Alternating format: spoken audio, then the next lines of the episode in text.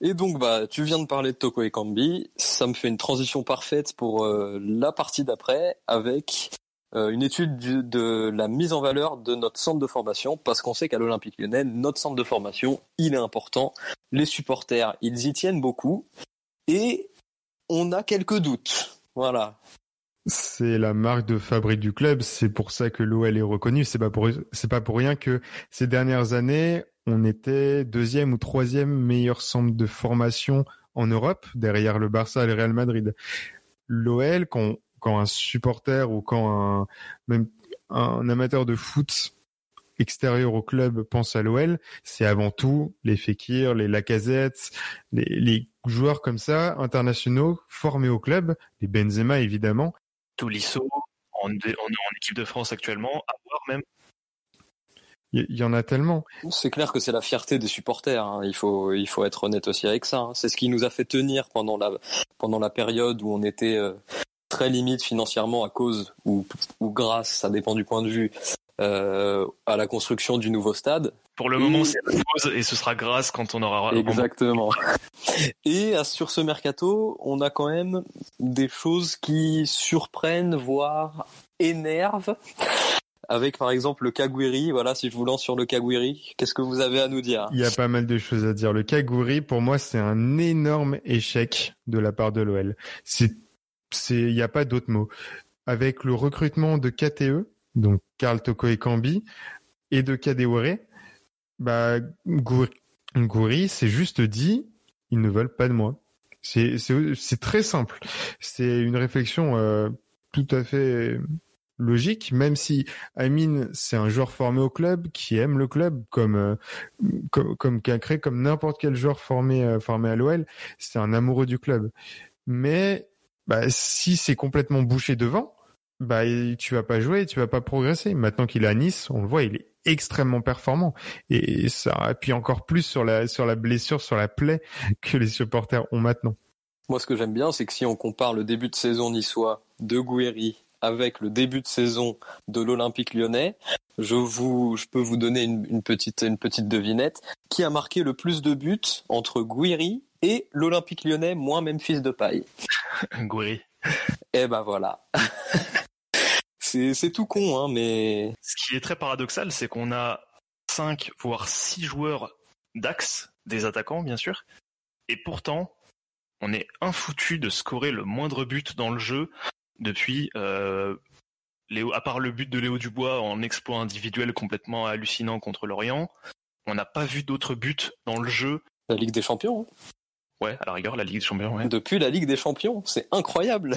En Ligue 1, pour le coup, c'est très très très maigre, alors que sur le papier, on a un casting d'attaquants axiaux qui est quand même euh, très très très honorable, voire même même un Moussa Dembélé, hein, faut, faut pas non plus le faire passer pour un peintre. L'année dernière, c'est du 24 buts, Moussa Dembélé. Après, Moussa Dembélé, c'est un joueur qui a besoin que le jeu soit, soit, euh, euh, enfin marche bien. C'est un peu la même chose que le PSG subit avec Icardi, c'est-à-dire que Icardi ne met pas de but. Si l'équipe ne tourne pas bien, bah t'as beau avoir Icardi et, et 20 buts par saison minimum, ça va être difficile pour lui. Un petit peu euh, comme Benedetto à Marseille. C'est ce type d'attaquant. Si l'équipe joue mal, eh ben ils vont pas scorer malheureusement. C'est l'inverse de, des attaquants type euh, Memphis, type Mbappé, type euh, qui on peut citer d'autres. Euh, ben Yedder par exemple. Tous ces joueurs-là peuvent marquer sans forcément un collectif qui tourne vraiment super bien. C'est des attaquants qui sont un peu moins créatifs dans le jeu, mais par contre, dès qu'il va y avoir une petite opportunité, eh ben ils vont la saisir et ils vont marquer. C'est l'attaquant, l'attaquant de pointe à l'ancienne, le tueur, euh, dont euh, le, meilleur représentant, c'est peut-être, euh, c'est peut-être Inzaghi dans, les temps un petit peu rapprochés, on va dire, de, ce type d'attaquant, même si, encore une fois, c'est, enfin, gardons les comparaisons. Cavani, si on veut des, des joueurs actuels. Cavani, typiquement, le genre de joueur au PSG, quand ça tournait pas très bien, mais qui suffisait, qui a un petit centre un peu comme ça, impromptu, qui arrive en fin de match, bah, hop, un coup de tête, on sait pas trop d'où ça sort c'est un peu de la chance par moment et parfois ça suffit à gagner des matchs.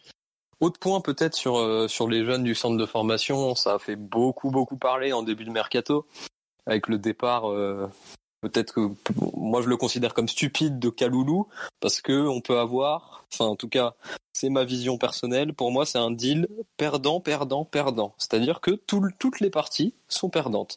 L'OL est perdant pour un déficit d'image de son centre de formation. Le joueur est perdant car il signe au Milan et il me semble qu'ils ont recruté plusieurs latéraux droits derrière, donc il doit être quatrième dans la hiérarchie. J'ai oublié son nom, mais oui, ils ont recruté un latéral droit récemment. Diogo Dalot, le portugais en prêt.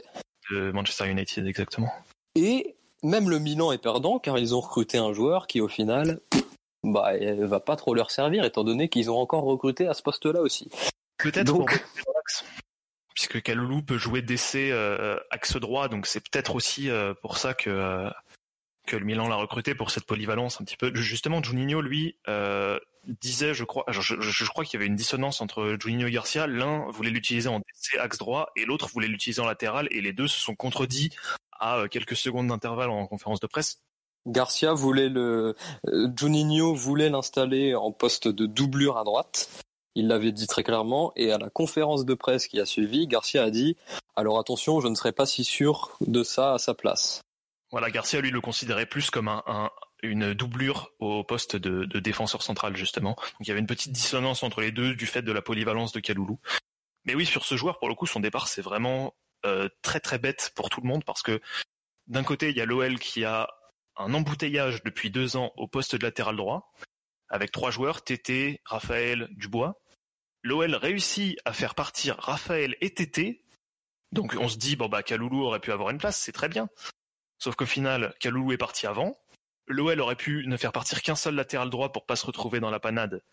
L'OL fait partir les deux, ce qui fait que dans les dernières secondes du mercato, les derniers jours, si on veut élargir un petit peu la, fenêtre, on va chercher des Chilio en près d'un an, ce qui veut bien dire qu'on l'a pris un petit peu en catastrophe et que c'est une solution de réaction et pas du tout d'anticipation euh, en amont. Donc ça, c'est le c'est le c'est pas le panic buy, c'est le c'est le panic loan.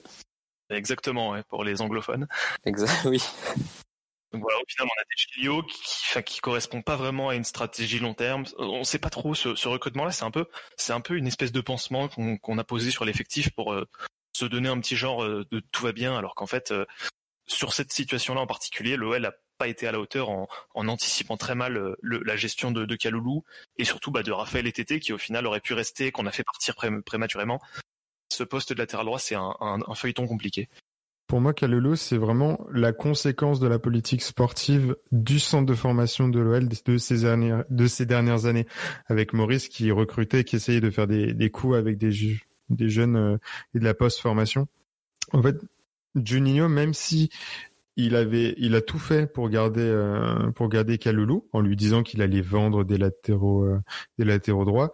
En fait, vu que ces dernières années, il y a eu très peu d'efforts d'intégration des jeunes, Macaloulou s'est dit jamais il va y avoir de mouvement et il est parti. Ah, par les coachs, hein, des, des, difficultés d'intégration des joueurs directement via les, choix des coachs. Hein.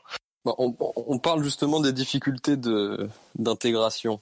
Peut-être quand même qu'on peut voir un minimum de positif à ce niveau-là, avec certains, certaines, certaines réussites qui commencent à émerger. Euh, notamment notamment Barre sur le côté gauche. Euh, Tassour, peut-être que tu as un avis sur Melvin? C'est là, c'est là où je voulais en venir, c'est que Kaloulou est parti et ça fait un petit peu euh, l'effet d'un électrochoc, d'un électrochoc en tout cas pour euh, pour l'OL, qui s'est dit, euh, qui s'est un petit peu retourné vers vers ses origines, vers son centre de formation et qui a qui a qui a décidé de de sortir en très peu de temps après moi, le, le, qui a décidé, je le remettrai tout de même euh, entre gros guillemets et en question dans le sens où il y a personne sur ce côté-là. Quand je dis qui, ouais, mais quand je dis qui a décidé, c'est plus euh, il n'y a pas eu de recrutement en gauche, en latéral gauche pour euh, laisser la place à Melvin. Ça aurait pu. Bah, surtout qu'on a même éclipsé un petit peu Youssouf Koné. Hein. On, en a pas, on a vraiment très peu parlé. On a peu entendu à son propos, mais l'OL l'a un petit peu éclipsé en prêt à, Elche en, Espagne. Très très euh, très troublant d'ailleurs comme situation parce que Youssouf Koné, bah, final, il était arrivé pour euh, succéder à Ferland Mendy. Un an après, euh, très très mitigé quoi. Alors, il y a eu une énorme circonstance atténuante, c'est qu'il a été blessé très longtemps. Mais au final, le club a pas l'air de lui faire confiance. Il l'a même envoyé en prêt. On, peut lui prédire un petit peu une trajectoire à la Pape Cheikh Diop, c'est-à-dire un prêt d'un an en Espagne, et puis au final on le perd des radars et on sait pas exactement ce qui va en advenir de ce joueur-là. Et encore, Diop avait fait une masterclass contre le PSG avant de partir. Qui Youssef connaît, ça n'a jamais été le cas. Petit petit point euh, petit point sympathique quand même avant de passer peut-être à la, à la, dernière partie. C'est quand même euh, cet été les deux prolongations successives de Cherki jusqu'en 2023. Donc ça, je pense que tous les supporters seront très très contents de cette prolongation. Et aussi celle de Melvin Barr jusqu'en 2024 tout récemment. Et ça prouve bien justement la confiance qui est, qui est accordée à, au jeune, au jeune latéral gauche euh, à l'Olympique lyonnais. La, la, la, prolongation de Barr et Cherki, c'est un énorme, coup de pouce de motivation aux jeunes du, club. À l'instar d'un Kaloulou qui est parti parce que il n'imaginait pas que l'OL fasse le premier pas. Et ben là, on a un Cherki qui joue, qui a beaucoup de matchs, même si euh, même s'il est pas, il est moins performant que qu'en équipe de jeunes parce qu'il a quand même pas mal de, à apprendre encore. Ou un, un Bard, même si euh, il y a l'éternel euh, Cornetto, qui, si je peux l'appeler comme ça, qui joue latéral gauche et qui est pour Garcia et je trouve ça vraiment incroyable qu'il arrive à sortir de telles phrases. Cornet reste devant Barre pour l'instant dans l'esprit de Garcia. Très surprenant, en tout cas comme analyse, en tout cas pour un professionnel du foot. Oh, est-ce que c'est surprenant au final euh, de voir des jeunes qui éclosent et qui restent au club quand on leur propose un projet sportif cohérent? Bah pas tant que ça au final. En fait, c'est censé être la, normalité, sauf que quand tu regardes dans d'autres clubs, même si c'est pas forcément euh, la norme, en tout cas le, euh, aussi euh, courant que ça, que la, des joueurs de sortis du centre de formation intègrent l'équipe pro, mais le nombre de, de, de joueurs du centre, par exemple de Marseille, qui partent dans d'autres clubs, c'est impressionnant et qui jouent jamais en pro. Liadji, par exemple, récemment. Bien sûr qu'on récupère même des fois à l'OL. Et, et, autres petits petits joueurs aussi où on a encore, je pense, eu des erreurs stratégiques importantes, importantes plutôt. C'est euh, avec Ratiopi. Ouais, cas, euh, cas très particulier pour euh, pour Ratiopi. C'est compliqué parce que ça a été beaucoup le protégé de, de Greg Coupé, qui euh, qui voulait Ratiopi d'ailleurs en numéro 2 la saison dernière et ne voulait pas l'arrivée de Tatarusanu. Ouais, il a pas été écouté ce transfert de Tatarusanu et ça a été complètement lunaire comme tu dis Tekken. Ça. le Roumain est arrivé et, et limite l'a croisé à l'entraînement et lui dit salut, qu'est-ce que tu fais? T'es un joueur à moi? Les, deux, ne savaient pas que, le, transfert de Tatarusanu avait eu lieu en fait. Genre, Coupet n'a pas été consulté quant à la décision, quant au moment, euh, pardon, sur la décision de choisir ou non une doublure à, Anthony Lopez pour remplacer Mathieu Gorgelin qui est parti euh, gratuitement au Havre. C'est incroyable d'avoir ce genre de quiproquo dans un club professionnel. En plus, l'Olympique Lyonnais, qui est plutôt un club avec de l'expérience et des années de recrutement euh, Mais dans, de toute façon, ça c'est un point sur lequel petit spoiler, mais on va peut-être revenir euh, dans des plus tard dans, nos dans nos propos. C'est euh, c'est que l'Olympique Lyonnais a plus a beaucoup trop de têtes dirigeantes pour tirer droit dans une même direction. On en parlera de ça, de, de la gouvernance multiple et plurielle. Exactement. D'ailleurs, ça s'est même vu au sujet de la prolongation de contrat ou non, parce qu'on ne sait pas ce qui s'est passé réellement, de couper d'un côté, on l'entend dans l'équipe et sur Twitter dire ah moi on m'a pas prévenu, on m'a pas appelé. De l'autre, on a Juninho qui dit ah bah si on l'a appelé, mais machin. Les, deux qui sont pourtant potes, hein, les deux s'entendent bien, ils ont joué ensemble et tout, même pendant euh, les années euh, les années fastes à l'OL, comme s'il y avait un lien qui s'était rompu. Les, deux ne se parlent pas. Ce qui est peut-être un, petit peu symptomatique des, mots MAX de l'OL euh, ces dernières années, qui a, du mal à trouver les mots MOT pour régler les problèmes. Ah, c'est beau, c'est beau pour une belle conclusion de partie. Et en plus, ça m'offre une très belle transition. Parce que ce qu'on avait proposé à couper, selon Juninho, c'était la prolongation jusqu'en 2021. Pourquoi? Parce que en ce moment, à l'Olympique lyonnais, on a énormément le regard tourné vers ce fameux été 2021 où il pourrait y avoir énormément de changements et un énorme virage pris par le club.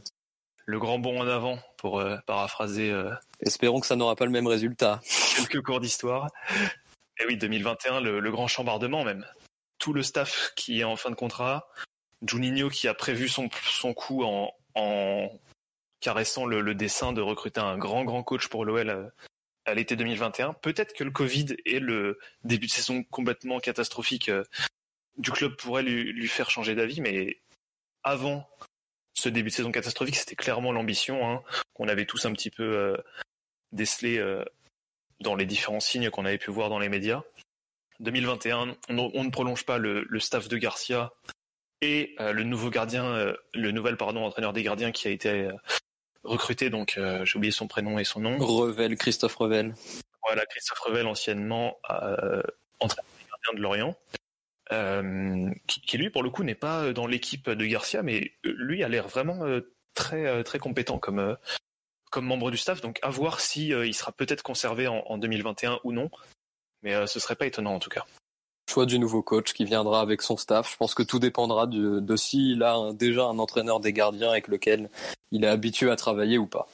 Moi, si, si j'ajouterais si euh, si je me mets du point de vue euh, du, du staff en place là actuellement, par exemple euh, euh de non, comment il s'appelle?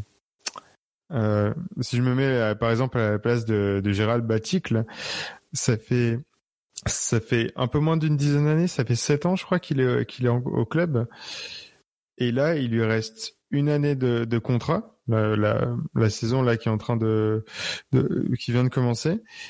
Huit mois, huit mois. Rajoute pas, rajoute pas des mois euh, en bonus. Si je me mets à la place de, du staff, c'est compliqué de euh, de trouver force une motivation de euh, de de changer les choses euh, à l'ouest, de manière de s'entraîner, de d'améliorer l'équipe parce que tu vas toujours avoir cette vision court-termiste due à ton à ton contrat et euh, et tu sais tu sais que dans huit mois tu vas être viré euh, ou en tout cas pas prolongé et que ça va être la fin de de ton aventure. En plus, le problème de ça, c'est que il y a pour moi un réel problème euh, structurel à, à, à, faire comme ça et à se à se projeter comme ça jusqu'en 2021, c'est que pour 2021, on a compris qu'on veut recruter un grand coach avec un staff complet, ce qui n'a jamais été fait à l'Olympique lyonnais jusqu'à maintenant. Sauf que pour faire ça, eh bien, on a besoin de résultats. On a besoin de résultats vite et on a besoin de retrouver la Ligue des Champions. C'est déjà une nécessité. Et la Ligue Europa et la Ligue Europa, bah là, on n'y est même pas. On est 14e. Hein. Et qui, quel coach, quel grand coach on attire sans Ligue des Champions, sans Ligue Europa? Eh ben, personne. Ça fait 9 ans hein, que, que au club. Et en 2021, du coup, ce sera les 10 ans donc de, sa présence au club. Mais oui, t'as raison, hein, c'est quand tu dis ça, Ferrandinho, parce que la Ligue des Champions et à minima la Ligue Europa, c'est vital surtout en termes d'attractivité tant financière que sportive, parce que attractivité sportive, faut que tu proposes un projet de, de, de jeu, un projet sportif à tes recrues, leur dire j'ai besoin de toi pour jouer ici parce qu'on va jouer telle compétition dans lesquelles on a des ambitions et on a envie de briller. Et surtout aussi, on en a parlé un petit peu en intro, mais les, la Ligue des Champions ou la Ligue Europa, c'est quand même un, gain financier non négligeable euh, qui est presque même requis pour l'OL pour, euh, pour sa survie presque, pour ne pas, euh, ne pas impacter son, son développement à moyen terme.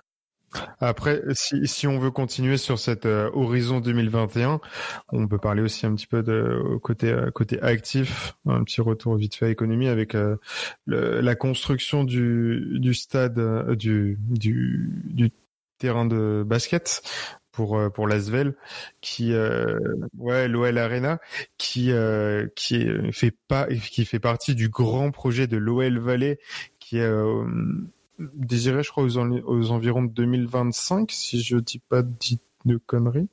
Euh, le club, je crois que le club dit 2024. 2024. C'est communiqué de, de, bourse, notamment.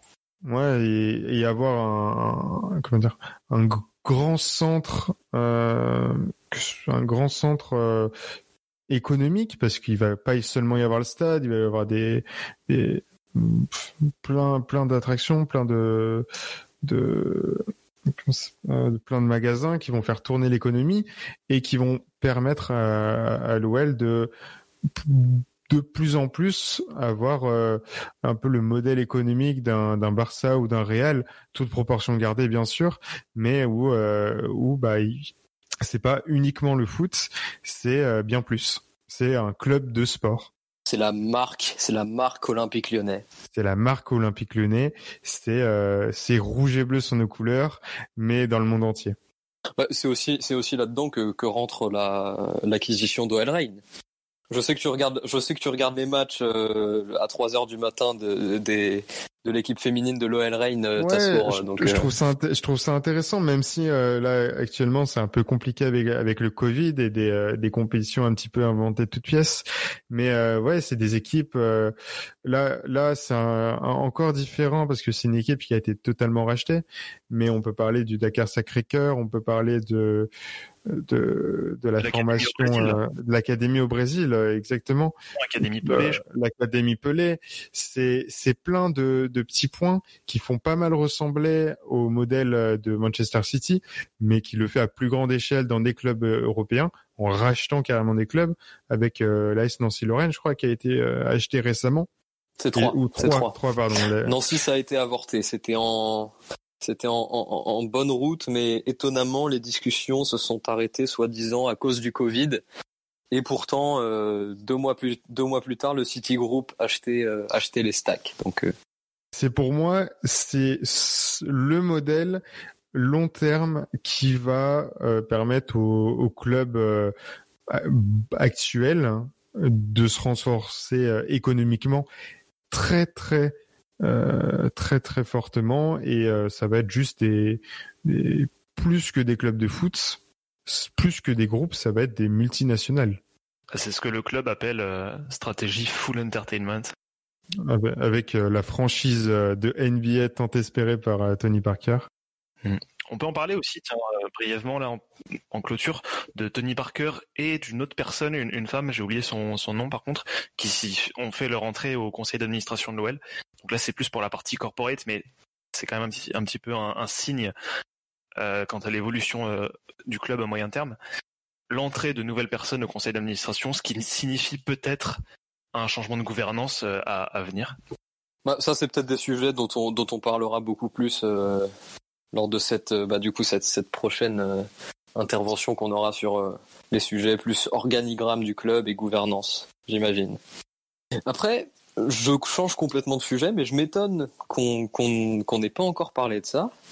Euh, peut-être un point de, de réussite, même si on peut encore remettre ça en question, mais a priori quand même un point de réussite qui a été réalisé lors du mercato de l'Olympique lyonnais de cet été, c'est que on nous annonçait il y a quatre mois, quand euh, la Ligue 1 euh, a été euh, officiellement arrêtée, que on allait perdre tous nos meilleurs joueurs, en l'occurrence Awar, Memphis, Dembélé, et ben on se rend compte mais, que les trois sont toujours là.